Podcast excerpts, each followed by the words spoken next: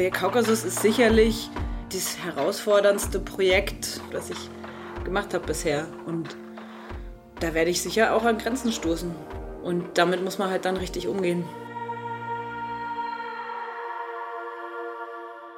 Das war gerade die Anna Zirner und die hat offenbar Großes vor. Bevor wir hören, wie, weshalb, warum, sagen wir aber erstmal Hallo. Hallo und willkommen bei den Bergfreundinnen. Das ist der Podcast für dein Leben mit den Bergen. Und ich bin die Toni und wie immer sind mit am Start auch die Kadi. Hallo. Und die Anna. Hallo. ja, großes Vorhaben gehört für viele zum Leben mit den Bergen dazu. Entweder eben höher hinauskommen, was ganz Neues lernen oder in was Altem besser oder vielleicht schneller werden. Es gibt auch Ziele in den Bergen, die sind vom Leistungsgedanken ganz weit weg. Zum Beispiel so und so viele Tage draußen in den Bergen zu verbringen oder diese und jene Gegend endlich mal mit eigenen Augen zu sehen oder auf jeder Tour ein kleines bisschen Müll einzusammeln. Und was dem allen aber gemeinsam ist, ist, dass Ziele ein wichtiges Thema in der Bergwelt sind, unter Bergmenschen. Und scheinbar tut es den Menschen irgendwie gut, sich eins zu setzen, also auf irgendwas zuzugehen. Aber Ziele setzen, das hat jetzt mit diesem ganzen Corona-Ding mhm. irgendwie nochmal eine neue Bedeutung gefunden, finde ich. Hat es auf jeden Fall nicht einfacher gemacht. Nee, ich glaube, es ist uns allen passiert, dass das irgendein Ziel ausgehebelt hat. Grundsätzlich ist diese Frage ja immer noch voll da. Was geht, was geht nicht? Macht es überhaupt Sinn, dass ich mir wieder was vornehme? Es ist schon echt nicht so leicht mit den Zielen gerade. Und genau deshalb wollen wir den Zielen den ganzen schönen Monat Mai widmen. Und ich frage mich ja immer, wie machen es eigentlich die Leute, die so richtig große, fette Sachen planen in den Bergen, also mega große Projekte und auch davon leben. Mhm. Wie halten die das aus, sowas rauszuposaunen, also zu sagen, ich mache das jetzt und dann aber auch liefern zu müssen, ne? Ja, das habe ich mich auch schon oft gefragt. Und ich selber verstehe auch den Ansatz, von einem Ziel erst dann zu erzählen, wenn man es schon erreicht hat. Das kann ich zum Beispiel jetzt tun, nämlich im Zuge dieser schönen Reihe habe ich schon ein Ziel erreicht und das war es, endlich mal Anna Zinner kennenzulernen. Tada! Glückwunsch, Anna. ich habe mein Soll erfüllt.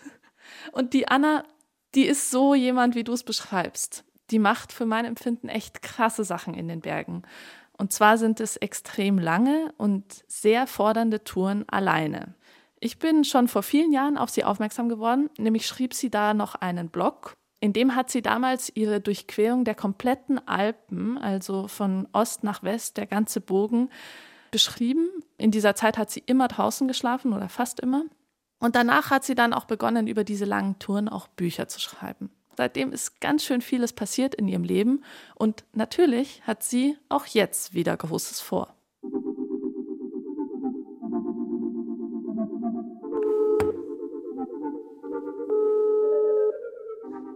Hallo Anna, grüß dich, hier ist Anna. Ah, hi, grüß dich. Hi, servus. Du, darf ich dich ganz kurz stören? Mhm. Ähm, ich habe gestern mit den anderen beiden und mit der Redakteurin gesprochen und wir würden voll gerne deine Geschichte erzählen. Eigentlich übers neue Ziel. Die Kadi hat mir erzählt, du hast Großes vor. ja, hoffentlich. Ja. Warst du schon mal im Kaukasus? Nee. Okay. Du? Nee, leider nicht wäre mal total schön, aber also meinem Empfinden nach rentiert sich halt auch echt nur für lange Zeit. Ja, ja, weil Find, man eine lange Anreise hat. Ja, genau. Bei mir kommt noch dazu, dass ich nicht mehr fliege. Das heißt, ich fahre mit Zug hin.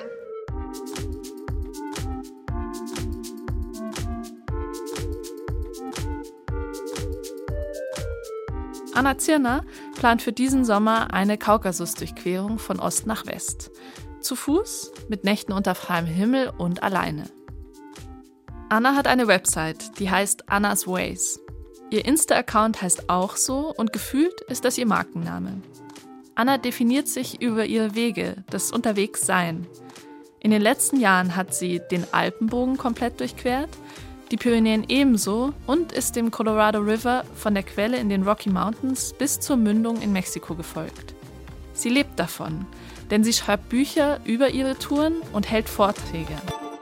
Und bisher hat Anna die Ziele ihrer Touren immer erreicht.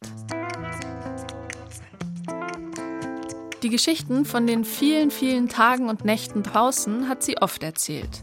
Mich interessiert gerade alles, was davor passiert. Wie geht Anna denn ihre großen Ziele an?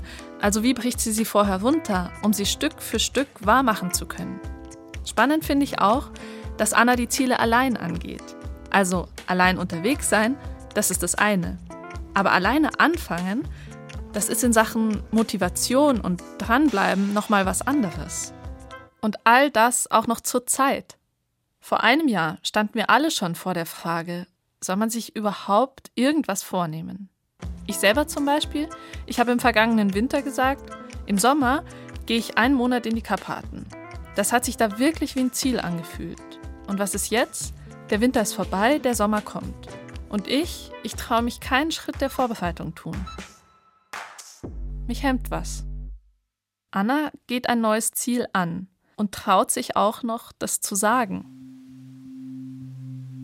Die Durchschreitung des kompletten Hohen Kaukasus war übrigens schon letztes Jahr ihr Ziel. Aber dann kam Corona. Sie saß dann da und musste abwägen. Bisher hat sie jedes Jahr ein großes Projekt gemacht und sie lebt ja davon, ihre Reisen in Büchern und Vorträgen zu erzählen. Das Problem war die Anreise zum Kaukasus.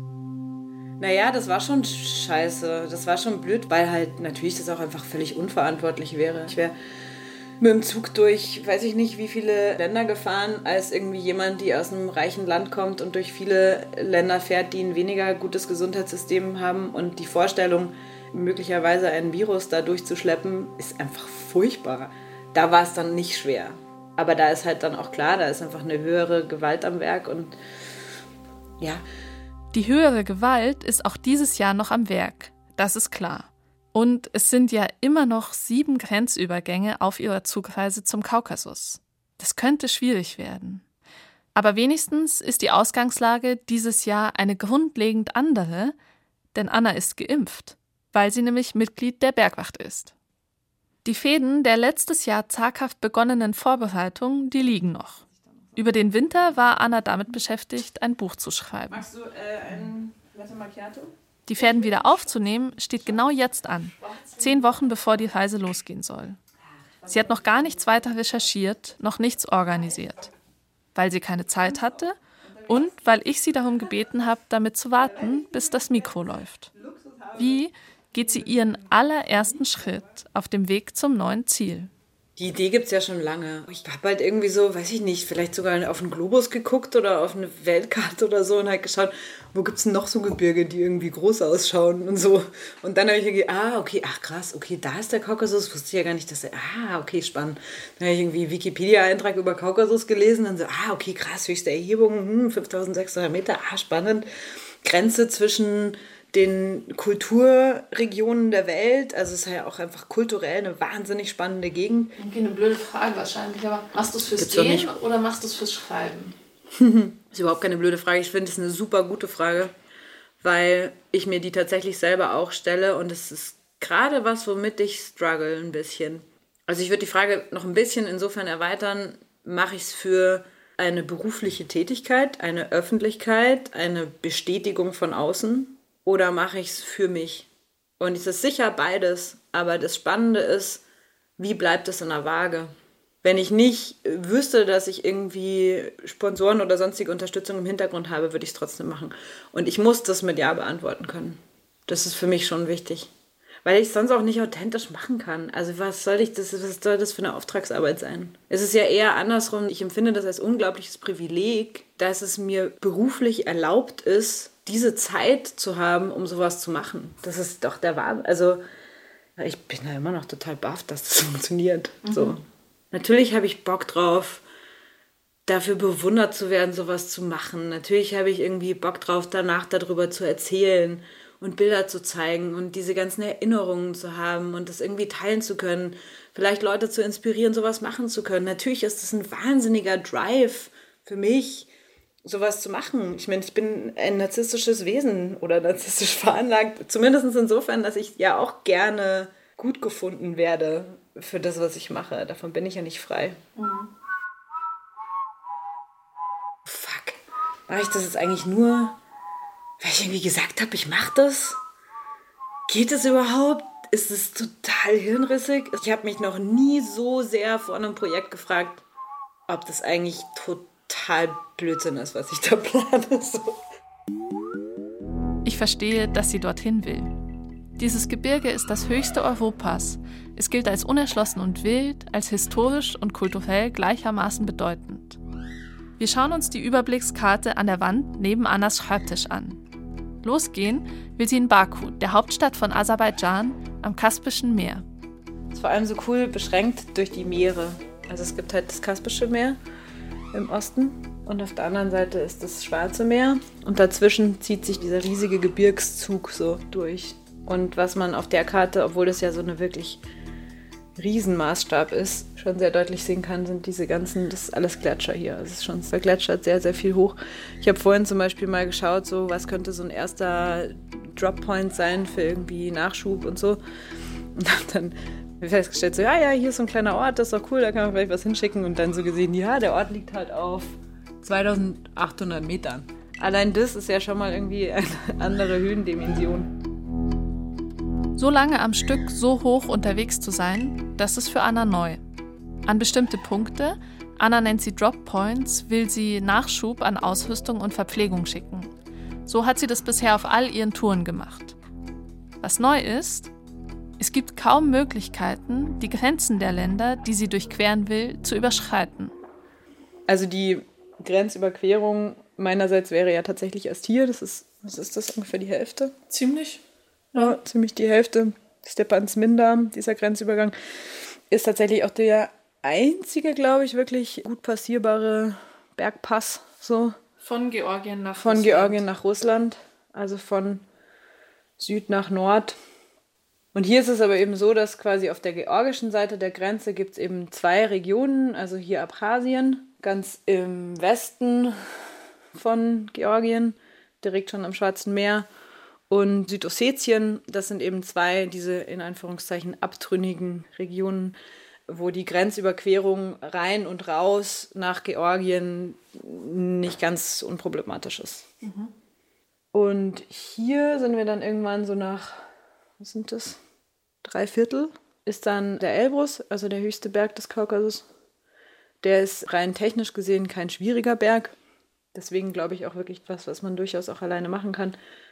Der Weg auf den Elbrus mit seinen 5642 Metern wird bestimmt ungemütlich und hart werden. Kaum vorstellbar, wenn wir hier in Annas Wohnung sitzen. Neben mir auf dem Boden liegt noch ihre Yogamatte, überall sind Bücher und in der Wohnung hören wir von draußen die Vögel zwitschern. Aber das Ungemütliche, das will Anna auch in ihrem Leben haben. Sie sucht sich ja absichtlich Ziele, die sie wirklich herausfordern. Sie erzählt mir zum Beispiel von ein paar harten Tagen auf ihrer Tour am Colorado River, wo sie teils zu Fuß und teils auf dem tragbaren Rucksackboot, einem Packraft, unterwegs war.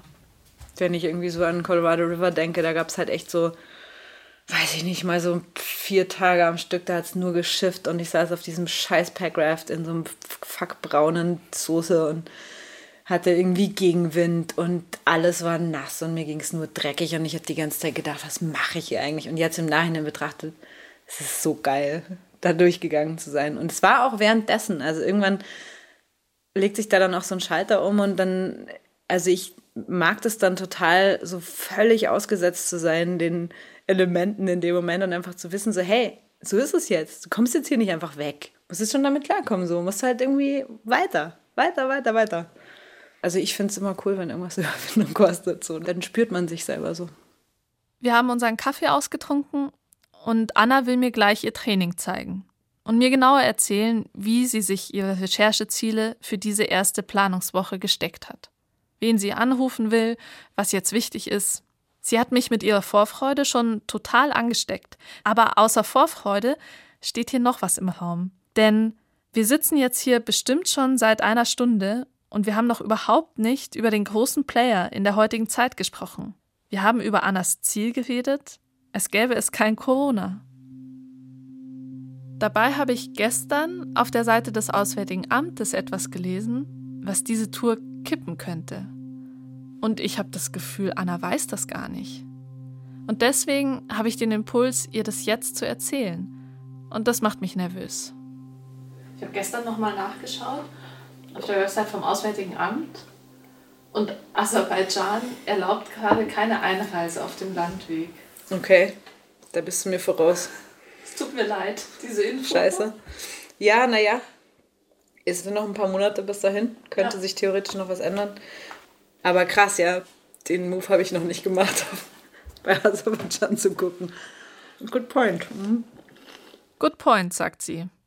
Und es stimmt schon. Es ist ziemlich naheliegend, mal eben die Einreisebestimmungen nachzuschauen.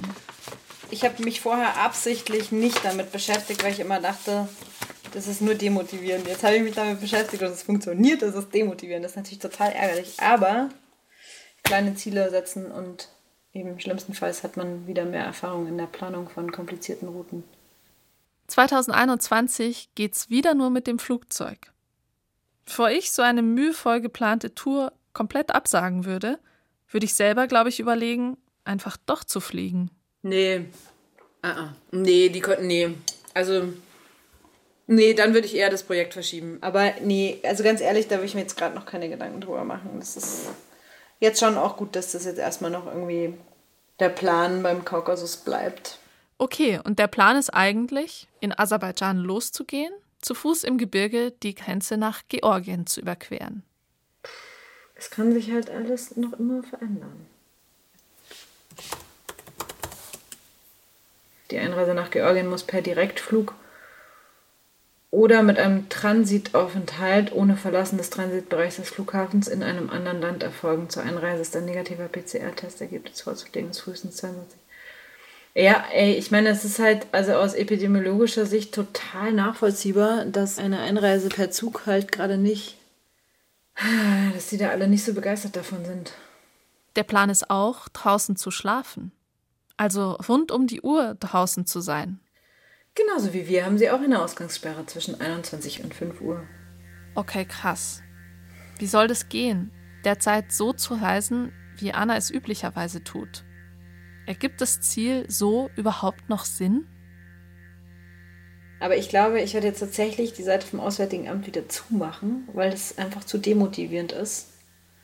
Und mich stattdessen lieber wieder darauf konzentrieren, optimistisch zu denken. Bis dahin geht es dann schon alles. Weil, ey, pf, keine Ahnung, was soll man machen, oder? Ja, es sind noch zweieinhalb Monate. Eben, kann viel passieren. Piu.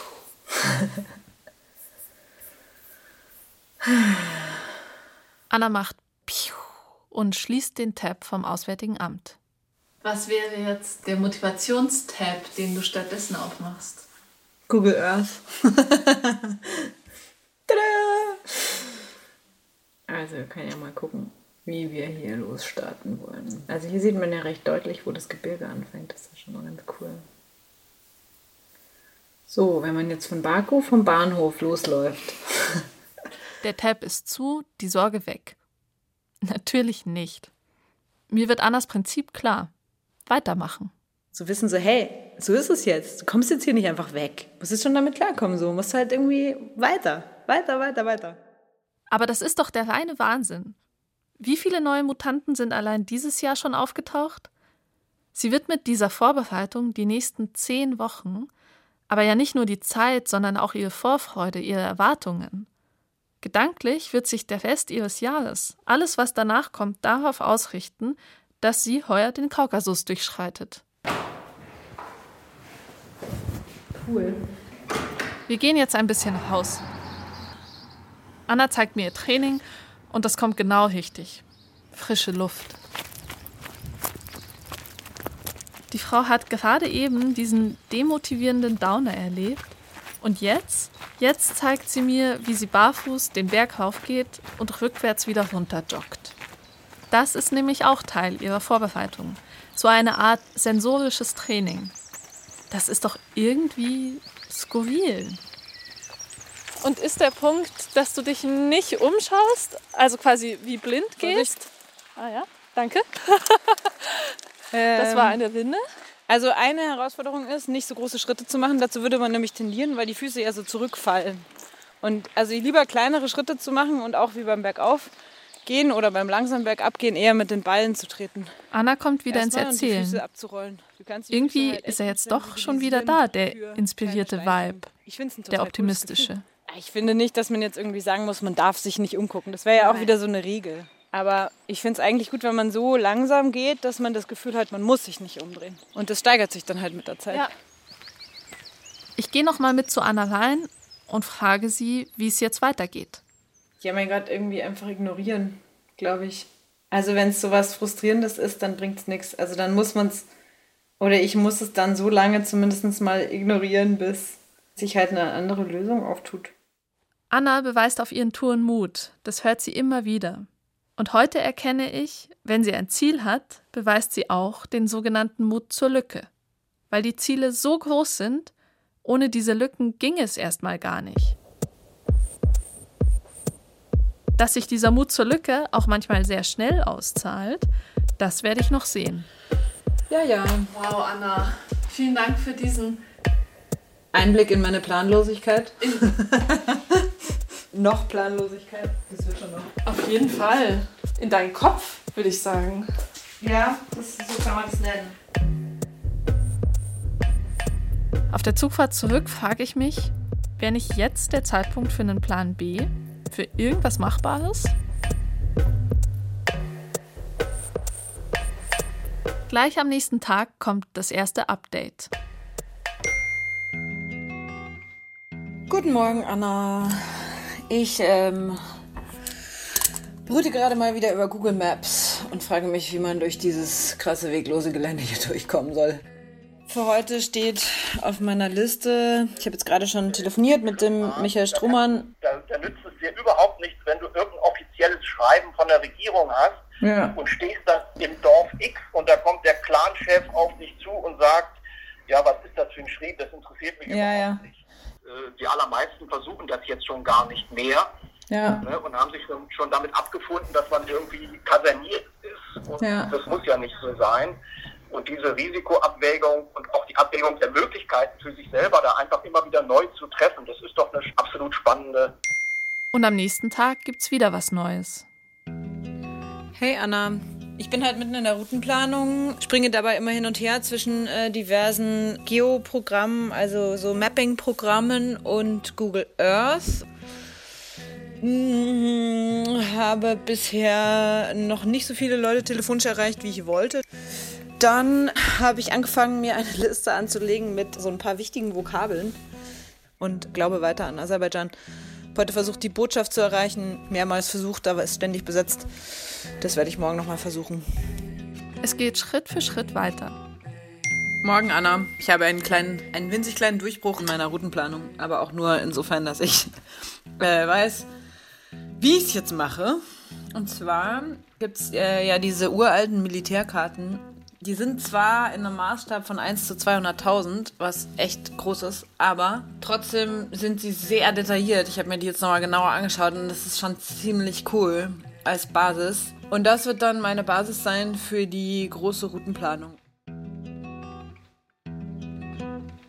Stand jetzt ist, obwohl sie geimpft ist, kommt sie in keines der Länder auf dem Landweg rein.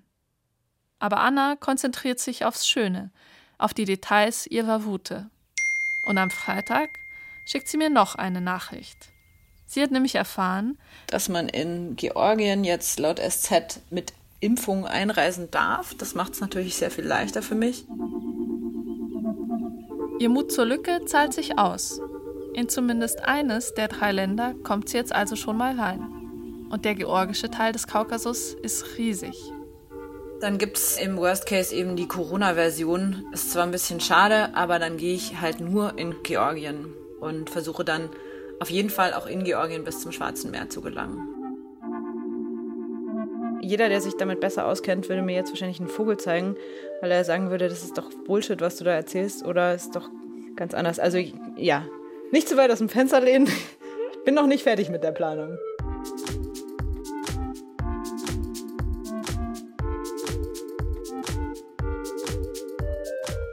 Mir ist sehr viel durch den Kopf gegangen, während wir uns Annas Geschichte angehört haben. Welche Punkte ich spannend finde, also zum einen so ein bisschen diese ist der Weg das Ziel Diskussion oder was heißt Diskussion? Diese Lebensfrage. Mhm. Das ist so das eine. Und das andere, warum setzt man sich gewisse Ziele? Setzt man die sich wirklich für sich selber mhm. oder setzt man die für die Außenwelt? Und selbst wenn man sie für sich selber setzt, setzt man sie dann für das eigene Bild von sich. Mhm. Wisst ihr, mhm. was ich meine? Also, weil man mhm. so sein möchte und dieses Ziel erreicht oder weil man das wirklich möchte, möchte. Und dann habe ich mir auch gedacht, hey, Anna, so eine Planlosigkeit, wie du sie teilweise an den Tag legst, ist schon ein ganz schöner Luxus. Ich meine, wer kann das? Also wer in einem normalen Job mit zwei Wochen Urlaub im Sommer mm. kann denn sich so treiben lassen und nicht die Seite des Auswärtigen Amtes aufmachen, mm. sondern einfach mal abwarten und gucken. Das ist ja erstmal ein Umgang mit den eigenen Zielen, den man sich leisten können muss. Jetzt habe ich super viele unterschiedliche Punkte gesagt, es tut mir leid. Gerade die Frage, für wen macht man es, das finde ich eine sehr spannende Frage bei ganz vielen Dingen im Leben. und was du jetzt als die Planlosigkeit und Luxus, da habe ich mir gedacht, ich finde, es ist sowas, was ich persönlich als klassische Abenteurerinnen-Einstellung bezeichnen würde, so dieses, ja, so schauen wir mal, dann singen wir schon. So, also so einen gewissen Zieloptimismus auch zu mhm. haben, dass sie da einfach nicht auch irgendwie davon abkommt und irgendwie auch weiterhin an ihren Prinzipien, wie dass sie nicht fliegen möchte, einfach festhält und einfach sich da auch gar nicht abschrecken lässt von irgendwelchen kleinen Hürden und Steine, die ihr in den Weg gelegt werden. Das finde ich eigentlich gut. Ich glaube, da geht man entspannter durchs Leben. Ja, das auf jeden Fall. ich glaube, es ist total wichtig, klar vor Augen zu haben, dass es darum geht bei Anna jetzt gerade mit der Planung zu beginnen. Mhm. Also ich war wirklich dabei in dem Moment, in dem sie begonnen hat, das zu planen. Und deswegen sehe ich es genau wie du, Toni. Ich bewundere das voll, dass sie, wenn so Widerstände auftreten, da erstmal sagen können, so, ah, verdirb mir jetzt die Laune, aber deswegen stelle ich nicht das ganze Ding in Frage. Weil mir ist in dieser Zeit mit ihr zusammen nochmal klar geworden, die Dimension von diesem Ganzen. Also jetzt erzählt habe ich ja wirklich hauptsächlich so das administrative oder organisatorische rundum, aber es geht ja noch um so viel mehr. Es geht ja um Gefahren, es geht ja um Verpflegung, es geht um Routen durch ein total vielfältiges Gelände, es geht auch um ihre Ausrüstung. Also es gibt einfach so viele Sachen, die sie noch überblicken und überdenken muss und das ist einfach so eine Fülle an extrem komplexer Vorbereitung. Und da ist mir echt so klar geworden, ich glaube, ohne diese Eigenschaft, die sie da an den Tag legen, kann man sowas gar nicht stemmen, kann man sowas gar nicht organisiert kriegen. Mhm.